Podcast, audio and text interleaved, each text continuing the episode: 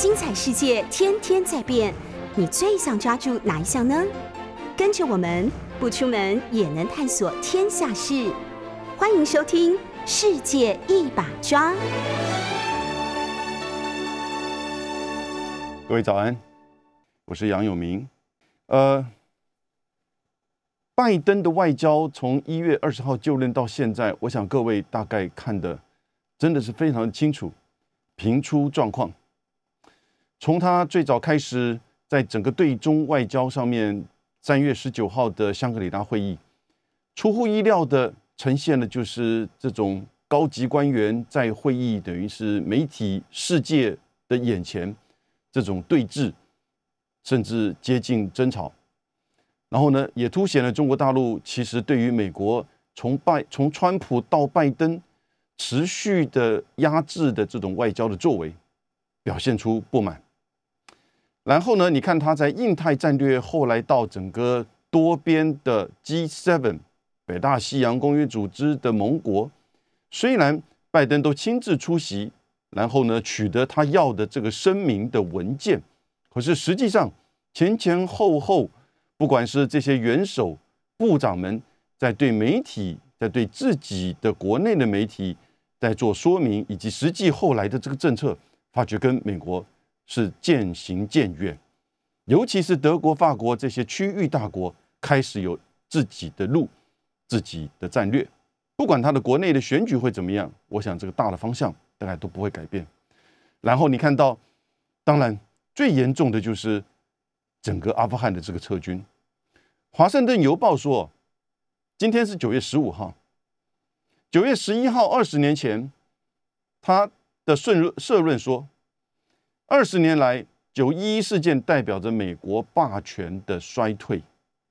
也就是说，在九零年代的初期，二两千年的时候，其实美国真的是 Almighty Powerful 的全世界最强的，没有任何一个国家或者国家加起来可以跟他去比较的。但是呢，介入到九一一战争、阿富汗战争、伊拉克战争、叙利亚、伊斯兰国。整个全面这二十年来，在中东跟中亚的这个战争，整个代表的美国的衰弱，各个层面。那我认为，其实阿富汗的撤军的过程，也代表着美国霸权过度扩张的苦果的后果，已经看到了许多过去历史上不断重演的，当霸权走到。血管末梢都没有办法去支撑的时候呢，他就必须要撤回，要兼顾到自己的心脏的核心，自己的主干，也就是自己的国内自己的核心利益，他没有办法再去全面的兼顾任何太过于偏远，或者是他觉得不是他核心利益的地方，血管末梢开始堵住了，他必须要开始做撤回，这个时候。已经代表这个病灶其实是非常的严重的，也就是霸权已经到了它够支撑的末端了。但美国其实很厉害，它二次大战结束之后呢，它扶植了盟邦。这个盟邦啊，千万不要轻忽它，在欧洲的盟邦，在亚洲的盟邦，啊，当然在美洲它有加拿大、墨西哥这样子的盟邦。盟邦其实帮他在做他的这种血管血液运输的这种辅助的工作，也就是他就建构的这种以美国价值为基础的经济跟安全秩秩序，这个秩序的框架不能只靠美国自己。所以你看，即使是打完那这个越战，但越战末期他开始呢，透过不管是改变这种固定汇率哦，或者是呢。召开 G7 的会议，也就是让这些他的盟邦随着他一起发展获利，哦，他吃肉，他们喝汤的这一些国家，现在都是这个发达工国家、发达国家，都是工业国家，开始在分担，不管是军费、经济，哦，或者是任何其他国际合作的这种协助。那盟邦加上美国的这个体系。其实一直维持到现在，可是拜登上来之后，哈，你就开始呈现到他的盟邦已经开始不稳了。整个拜登的外交这个状况频出，那最严重的就是最近跟习近平主动打电话的九十分钟之后，不到二十四个小时，却出现了《金融时报》说要同意设台湾代表处，以及《华盛华华尔街日报》说美国可能要考虑对中国采取超级三零一，针对补贴的项目，可能会高达到三千亿美金的这个商品。会被苛征新的关税，哎，这个完全去突然为之一变。本来华尔街跟全球亚洲的股市，在那天就接近中午的时候，奇拜的通电出来之后，哇，股市涨啊，大家欢迎。因为其实美国的企业界、企业团体已经好多次要求拜登必须要提出你的中国贸易政策是什么。你必须要降低关川普时期维持那种对中国大陆的惩罚性的高关税，这完全不符合 WTA 的任何的条情况。中国输往美国六成以上的这个商品都被科将近百分之二十的关税。那事实上到后来都是美国的企业跟消费者在做承担。可是非但不改，他在习拜通话之后却。释放出这样子一个两个讯息，前后矛盾，而习拜通话却是这么的这个和缓，至少双方释放出来的书面的讯息哈，我们不知道实际上他们谈的什么东西，我觉得一定更深入。比如说，在这个关税问题，难道中国大陆这方面不会提吗？比如说，在这个气候变迁问题，我想这个是拜登打电话最主要的目的。我个人的猜测，拜登打那个。电话给习近平，经过七个月，从上一次的，就是就历年前的这个电话上任的第一通，这是第二通。我觉得是拜登受到了他的好朋友兼气候变迁特使 John Kelly 凯瑞他的这个要求，也就是凯瑞上一次在天津第二次去天津的时候，连续的和韩正、杨洁篪还有王毅。做视讯电话，中国方面不断的告诉凯瑞，中美之间的合作要有一个互相互尊重跟互信的基础。但是呢，从拜登上来到目前，其实各个层面到后来，中美之间呈现了全面的僵局。有一个我把它叫做布林肯清单，也就是在许多的层面，美国的这些官员，从拜登到副总统到布林肯到国防部长。只要一讲到中国大陆，一去做任何的双边或多边的这些外交活动，即使是在东南亚，都在细数这些这些内容，从贸易、科技、台海、南海、哦、新疆、香港各个层面，啊，这叫布林肯清单。为什么？因为他三月十九号的时候，就是拿着这个清单在念，念完的时候，杨洁篪就开始受不了，啊，就开始在反驳。那凯瑞回去到了美国之后说：“如果你要这个气候变迁，哈，你要这个气候变迁是这是在十一月一号到十一号会在英国的 Glasgow 举行气候变迁这个会员大会，这个是拜登非常重要的一个目标。还记不记得他在四月二十几号的时候呢？他自己也举行一个视讯的，就是气候变迁这个高峰会。”但是真正重要是联合国的这个十一月在 Glasgow 的，那现在但是碰他碰到这个阿富汗的撤军的失败挫折，国内的民调现在低到百分之四十一哦，所以呢，他需要一个新的哦，以及最重要的这样子的一个政策的焦点，让他能够对他的支持者以及对他的外交的这个政策留下一个最重要的哦成绩。因此呢，他知道这个时候必须要中国大陆某种程度合作。举例而言，一直有在说，希望中国大陆能够把这个二零六零的碳中和能够提早时间，因为其他国家都是在设定二零五零。虽然他们了解，中国大陆还是一个全世界最大的开发中国家，人均 GDP 才刚过一万，美国已经接近七万的这样的情况之下，你要它。虽然是目前第一大的这个碳排放的国家，但是呢，你考虑它的整个对它的冲击跟承受能力啊，因为也会影响到世界经济啊，所以呢，这样子的要求，他开始在逐步的往前推。他如果能够做到这个东西的话，作为美国总统推动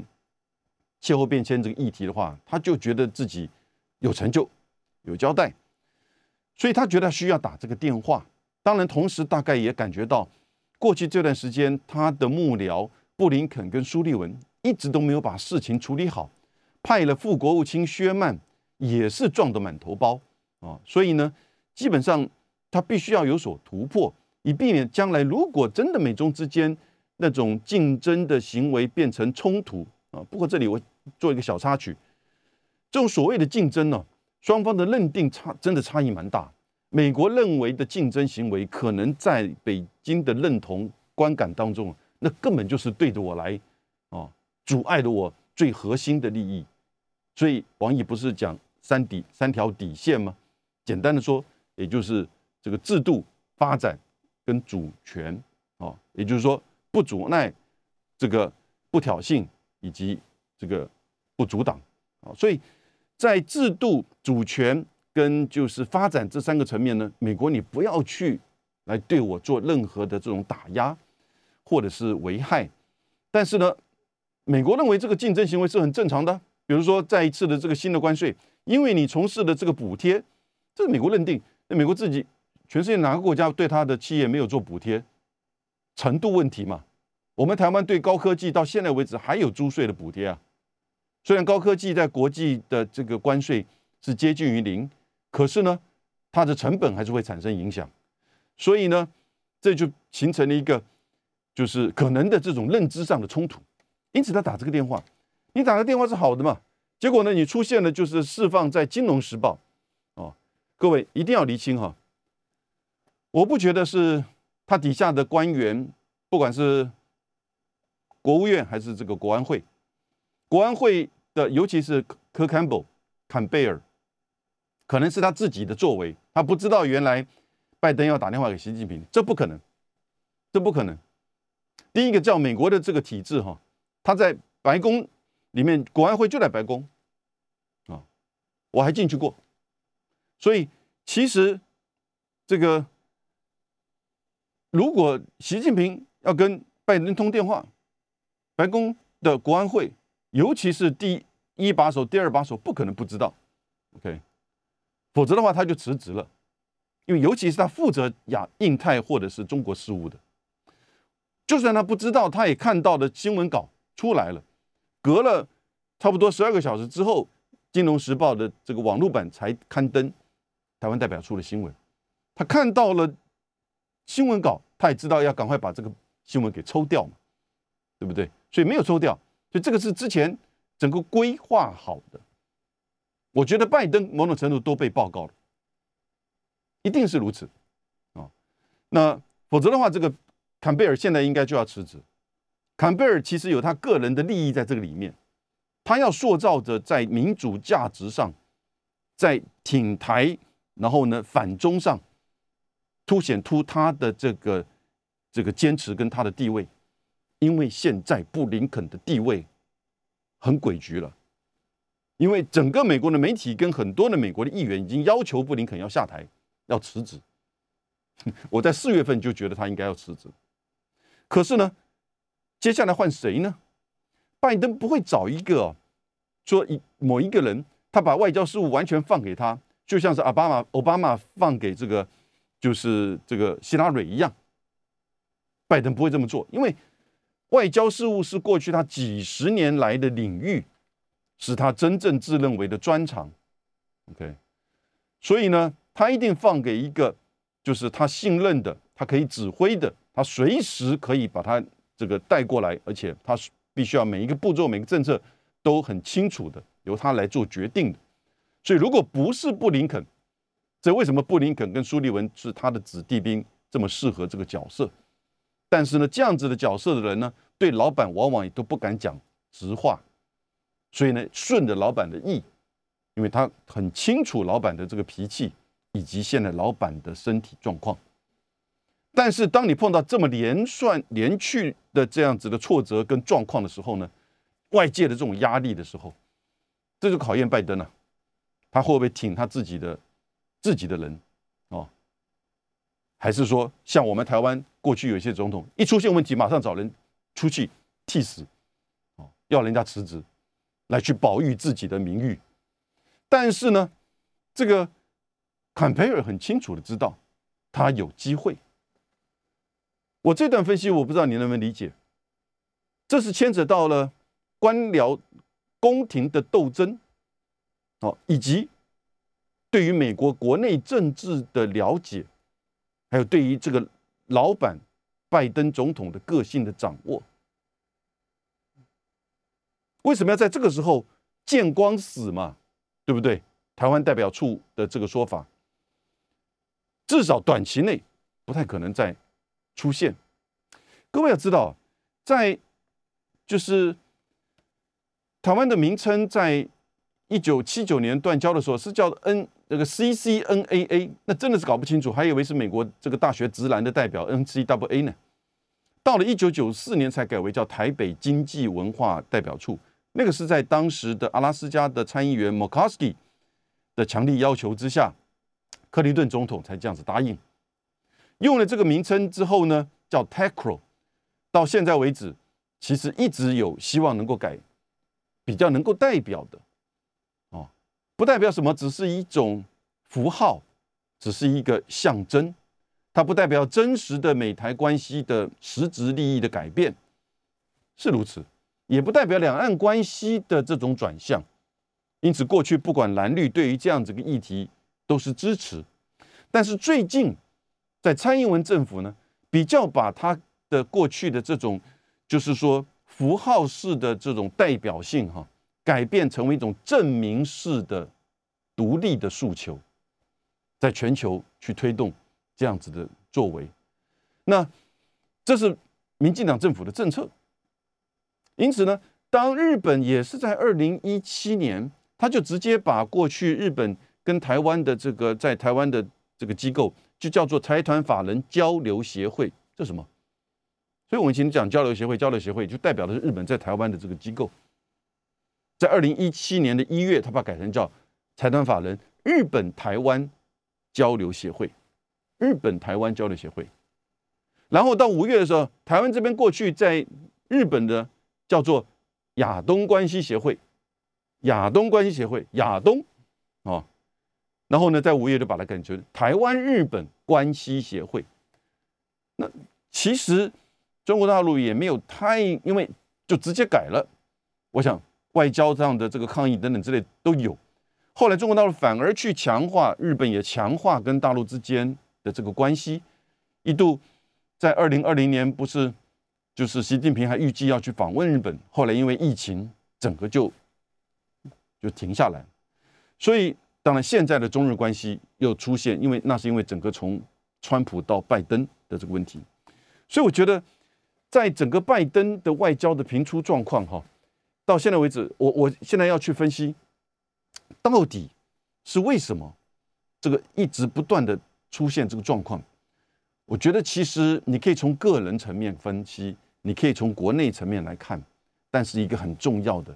那就是整个结构层面，国际的大国的结构哈变化了，霸权外交不再适用于现在的美国了。他已经开始出现血管末梢的这种堵塞，开始在做撤退的，没有办法去兼顾全面性的照顾到这么多层面的议题，所以他要把他的这个这个就是能力哈，要集中在某些的议题层面，经济的、科技的，还有就是某一些这个区域，但是呢，他的做法、他的态度也没有了解到。今天的美国不是那种七零年代或者是九零年代，甚至两千年初的那个时候的美国。你那种趾高气昂的、指挥式的、要求配合的、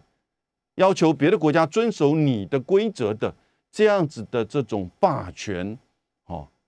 甚至帝国主义式的这种霸权外交，其实只会撞壁。那在个人层面。我觉得很快的，跟各位分析个人跟国内的层面。个人层面，当然第一个问题就是拜登自己，他太有自信，但是他年纪也不小，他很坚持的某一些东西，啊，然后呢，他毕竟是一个一直以来是政治人物出身，参议员三十多年，所以他对于国内的政治民意又非常的敏锐，所以拜登的外交一直就呈现的就是说是他个人事以及反映美国现在的这个就是媒体或民意的态度，他的团队又弱，好，这个我想很清楚。在国内层面，民主跟共和这两党的这种对立，哈，真的是越来越严重，越来越分歧。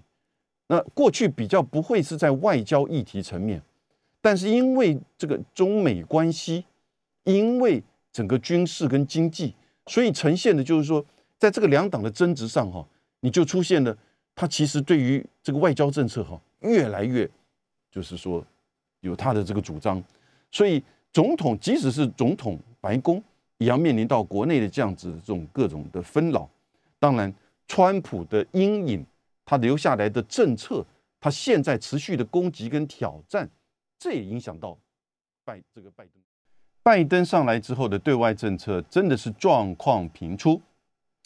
然后呢，你所看到的美国所呈现，不管是从川普到拜登，基本上这种霸权外交啊。的模式跟形态没有改变，只不过是共和党的观点或者是民主党的观点，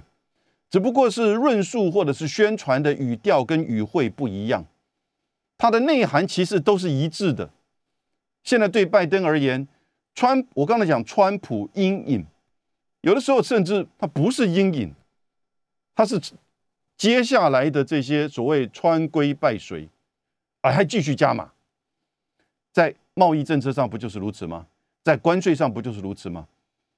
因为基本上你非但不讨论如何去减低关税，现在还提出新关税。当然，这也是一种策略。各位要了解哦，什么策略？我进五步，我退两步，什么意思？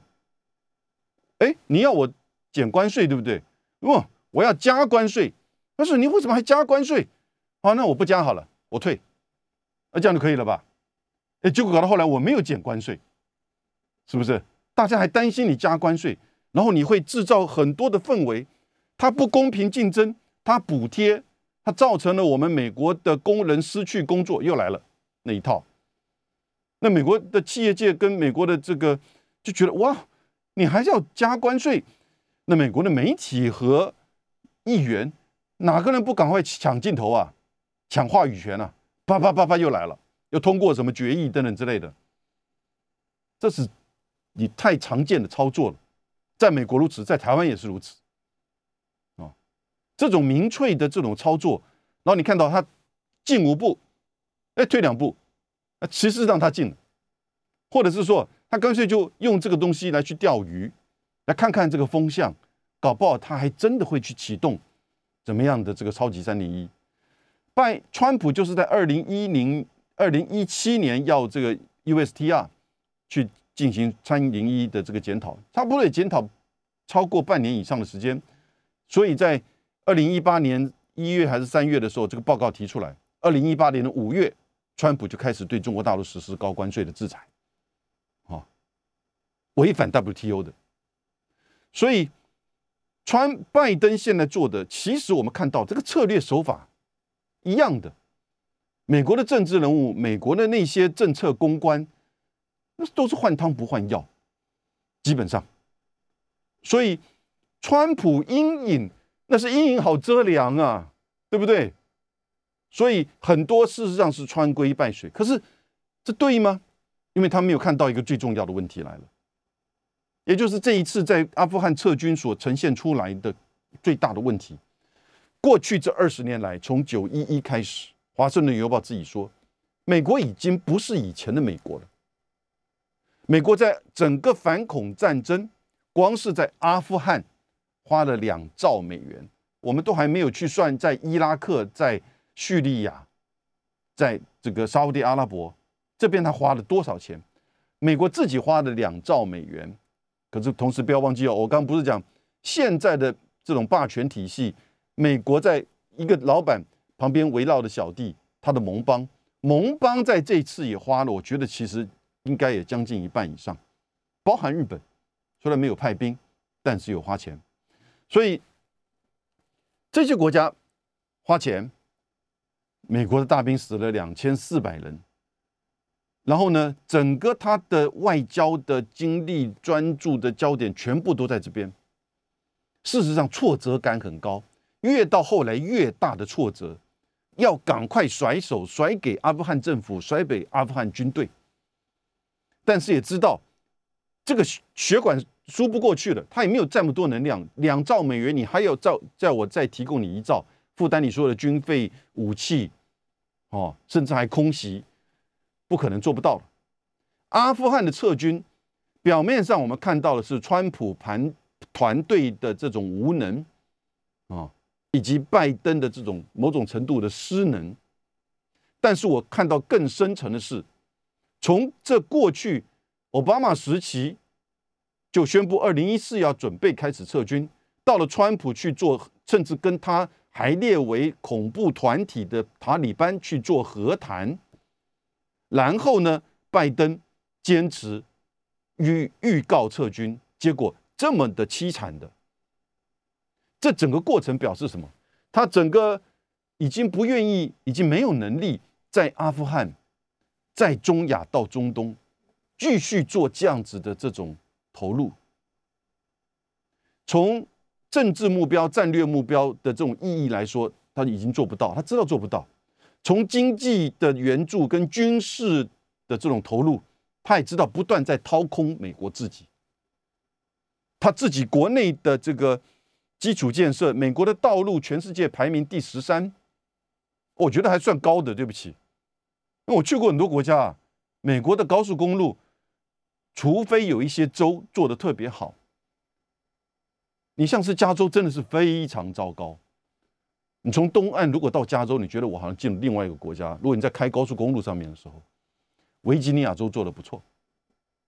所以呢。依照州的不同，但是普遍而言呢，它的基础建设非常的糟糕。你更不要说美国没有什么高铁，哦，美国也这个整个铁路系统做的很糟糕。所以这不是过去的美国了，不是华人在帮美国这开建铁道的那种时代了，不是。铁道做完了，他还开一个排华法案，那个时候美国是这个样子。所以现在的美国已经某种程度。快要被掏空了，基本上他慢慢也认知到这个问题，所以他现在提很多的基建的法案，哦，纾困的法案。那现在这个三点五兆的预算，现在可能会被自己的同党的议员 Joe Manchin 给拦下来，所以他问题很多。国内的这个整个重建哈，现在变成他一个很重要的诉求。所以在国际上，简单的说，霸权外交从以。这几任美国总统这二十年来，从小布希到现在，我觉得这最大的一个这个教训就是，美国已经不再是那个说一就是一的全这种所谓的世界警察，甚至世界政府。当然没有这两个东西，但是过去他一直扮演这个角色，他非常发觉他的能力、他的意愿扮演不来。可是呢，他在集中几个点上哦，他还是持续那个态度。他你忘记现在是 G two 的结构了，也就事实上现在是中美。我们讲在经济层面，在科技层面，哦，在地缘这个战略层面，真的呈现的是 G two，尤其是在印太的这个层面。东南亚国家，各位表面中立，实际开始逐渐的偏中了。尤其是即将要来的 RCEP 的这个生效，以及中国大陆现在开始，你知道吗？中大陆现在已经开始这个驻澳洲的大使馆写信给澳洲国会，希望以及政府要求协助中国大陆这个开始进行到加入 CPTPP 的技术谈判。同样的信，他也对纽西兰、对马来西亚、对。这个新加坡，王毅在新加坡跟新加坡的外长叫维文，还特别强调，我中国中国要加入到 CPTPP。各位知道，CPTPP 现在是十一个国家，以前最早是叫 TPP，那是用来对抗中国的一带一路或者是他们认为是中国主导，但实际上是这个东协、东盟跟中国一起共同主导的 RCEP。他觉得这个 CPTPP 是对抗经济战略。那美国撤出之后呢？那印日本还是把这剩下十一个国家把它组起来生效了。它是一个很高标准的这个 FDA，也就是自由贸易协定。现在中国拥拥抱全球化、开放市场，而且还进一步的去做这种不管是资本、技术的进入到中国大陆市场的这种保障，不管是技术这个。呃，智慧财产权还是任何的争端解决的机制？你看那个中欧的投资协定，为什么德国、法国这么觉得这么重要？因为这是觉得中国自己本身也承诺做了很多它国内的改革跟开放，而用条约的方式成形成下来。所以当这个 CPTPP 出现的时候，为什么不符？这是符合自己国家利益的嘛？经济利益的，中国大陆表示加入，这会是一个亚洲的新。经济版图会出现。美国面对到这个情况的时候，他发现到他几乎手上没有什么筹码，手上没有什么筹码，因为他不认知中国大陆跟他是 G two 体制了，尤其是在印太地区经济上面。你看日本现在是中国大陆的经济多少三分之一的规模，三分之一的规模，而它超越日本还只有十年、十一年的时间，十一年的时间而已，对不对？你去看全世界的这个专利权的登记的数目跟就是说领域，哦，这个很多美国的媒体都已经不太愿意去面对的问题，因此，美国其实已经一方面在整个九一一跟反恐战争是霸权的过度扩张了，过度扩张，这个基本上啊，耶鲁大学有一个教授叫保罗甘乃迪。他在九零年代、八零年代初、九零年代初的时候，这三十年前，他就写了一本书《霸权的兴衰》。霸权的兴衰，他说，霸权大概历史看起来，一个世纪一个霸权，一场战争，一场大战，换一个霸权。十六世纪是荷兰，十七世纪是西班牙，十八世纪是法国，掌控全球的。贸易，哦，这个以及整个海上秩序。十九世纪是英国，二十世纪是美国。这个书是在八零年代末九零年代初写的，保罗·甘乃迪翻译成很多的这个版本。一个战争决定一个新的霸权，所以才会有说，呃，二十一世纪谁是谁是霸权等等之类这种说法。当然，整个国际关系的结构改变，武器改变，也走向全球化。所以呢，不再是过去传统那种，就是说纯粹以军事武力、传统军事武力就改变国家的这个大国关系了，不再是这样，所以变得很复杂。可是有一个东西他指出来，也就是说，霸权面临到开始衰败，就会出现一个现象，叫做霸权过度扩张 （imperial overstretch）。过度扩张，过度扩张，也就是说，你开始你的血管末梢，我刚刚在讲了好多次。这是他用的，你血管末梢已经堵住了。你看看苏联在阿富汗的十年，就是造成他的霸权过度扩张。所以当他撤军，苏联也瓦解了。美国在阿富汗跟在中东的二十年，也就是美国的霸权过度扩张、羞辱的策略。所以我今天评论的重点就是。拜登上来到目前，他的整个外交状况不断的出包，我们去做深刻的分析，可以归咎于是他的个人、他的团队，也可以去归咎整个美国国内现在整个两党的分歧对立，尤其是现在已经进入到外交政策的这种争执。然后呢，川普阴影留下来的，不管是正面还是负面，都对拜登的外交产生了这个影响，有一些是川规败随。有一些他马上去纠正，重返气候协议，开始进行伊朗的核子谈判。诶，这个现在也还是那样卡住的哦。所以这些问题，但我觉得很深刻的一个层面，其实你放大，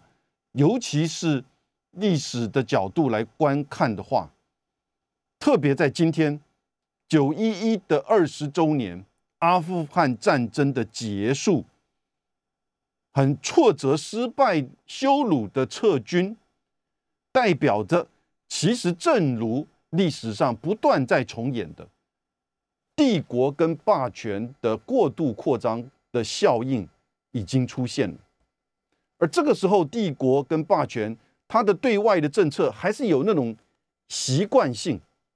有那种延续性，是他的一贯的那种霸权外交的态度跟作风。你就看到不断的会出现到处被点火，或自己去点火，然后他没有办法去去每个地方去救火、去灭火。美国有一个好处是跟过去几个霸权不一样的是，它有它真的有很多的这个盟邦，但这个盟邦现在开始松动了，尤其是因为在这个阿富汗的过程当中，国家都出钱出力帮你去打阿富汗战争、打反恐战争。这个战争是美国的战争呢，哦，虽然没有错，在这个西方国家也发生过这些恐怖攻击，可是你说日本、韩国呢，或者是大部分的欧洲国家呢，反而是在进行了反恐战争的过程之后，使得越来越多在他们本来当地这些法国、西西班牙还是英国还是比利时。当地的这些穆斯林的社群，出生在这些国家的，反而受到这种号召进行孤狼式的恐怖攻击。这些国家承担了这些后果，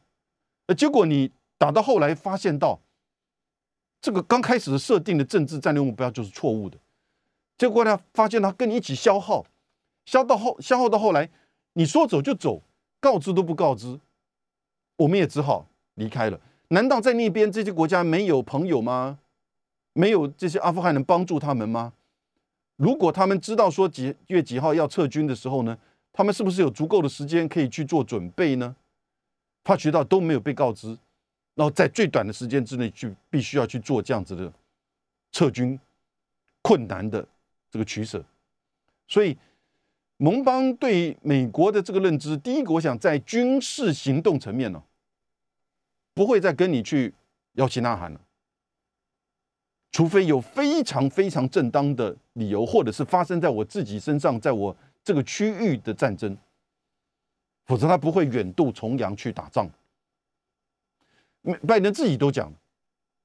拜登主义不会再进行那种任何国家重建的这种长期的军事安全的承诺，这就很讽刺了。所以你看，不断啊，他就在做再保证。昨天的布林肯在参议院作证，对不对？他就说：“我们强调对台湾的保证，什么保证？台湾关系法的保证。依据台湾关系法，各位你要真的看懂、听懂。依据台湾关系法，他没有在讲什么其他六法，因为其他六法是什么？台湾这个台北法案哦。”等等之类这些法都没有，他就是讲台湾关系法。台湾关系法从一九九七年到现在，只不过是为了要美国维持西太平洋的和平稳定，因此这个愿意这个要提供防卫性武器给台湾，这是在军事层面，以及跟台湾维持非官方的经济文化关系。哦，所以台湾关系法就是一个间接的战略模糊的承诺。所以又回到了这个布林肯在这个层面呢，他某种程度就回到了拜登原来所一直在他做参议员所所信仰的，也就是对台的战略模糊的这种承诺。现在呢，再加上不支持台独，不支持台独，所以当他变成这个台湾代表处出来的时候，哈，难道他不知道台湾代表处某种程度正如？曾经在 A I T 美国在台协会做过政治组组长，现在是美国外交关系协会的研究员 David Sachs，他就在昨天的这个外交关系协会的网站中一篇很长的文章，他认为台湾代表处的更名是错误的，他觉得根本就是在鼓励台独、背书台独，因为这几年来的这个做法。就很容易有这样子的认知，可是呢，坎贝尔不知道吗？他一定知道，他为什么要放话？一定是他放话给《金融时报》。我我不相信台湾是台湾这边这个自己的放话，那不需要这样这样子见光死，对不对？外交不是这样做，哦，这种重大政策你你不会先去这个放风，或者是说先去试探风向，所以坎贝尔这么做，我现在真的有点认为是他个人的利益所在。然后呢，他某种程度的这种，但他不会是自己做哈，闷的在那边做，他一定也是苏利文啊、布林肯啊，或者某种程度甚至拜登大概都知道。但是他的说法，他的论述是说，我们必须要表现出对于民主价值的支持，尤其是在你要准备跟习近平通话，给予外界好像可能是在示弱。那在我们的国内的共和党哦，以及民意上面，媒体上面可能认为说你这样子对习近平那个通电话是为了示弱，虽然有他的目的，因为在气候变迁的议题上，你希望他能够去跟你合作，积极的配合，达成你的外交政治目目标。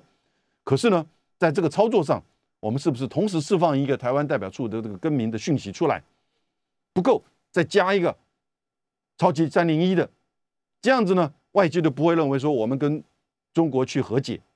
不是，我们只是强调竞争是竞争，只是不要变成冲突，符合美国人利益。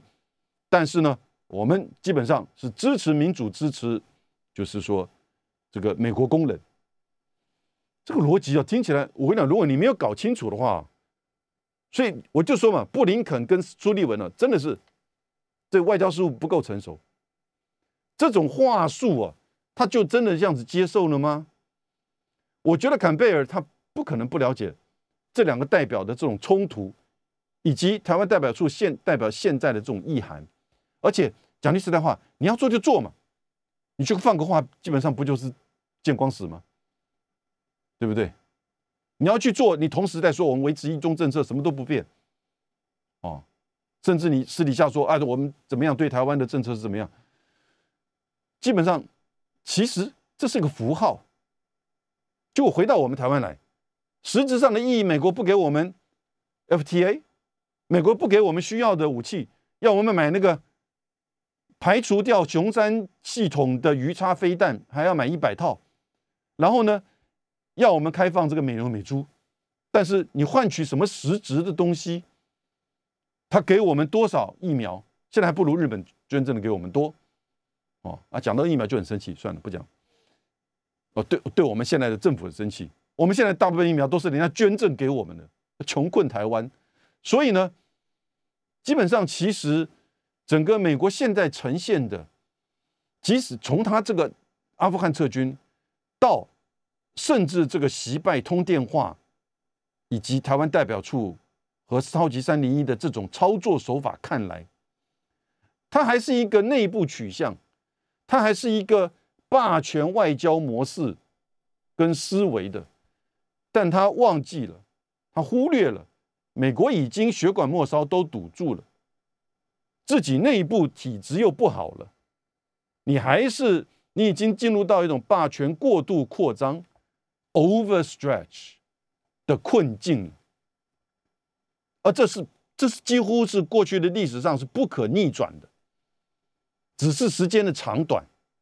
苏联最短，阿富汗撤军就衰亡了。有些国家撑了一段时间，打了两次大战。美国呢？他有怎么样的认知？知道自己，所以这个时候你政策要改变，你要认知到你的竞争的对手跟你平起平坐，你要认知到你的政策要更多的说服，更多去包容别的国家，从盟邦到别的国家，他们的价值、他们的观念。今天到这边，谢谢大家。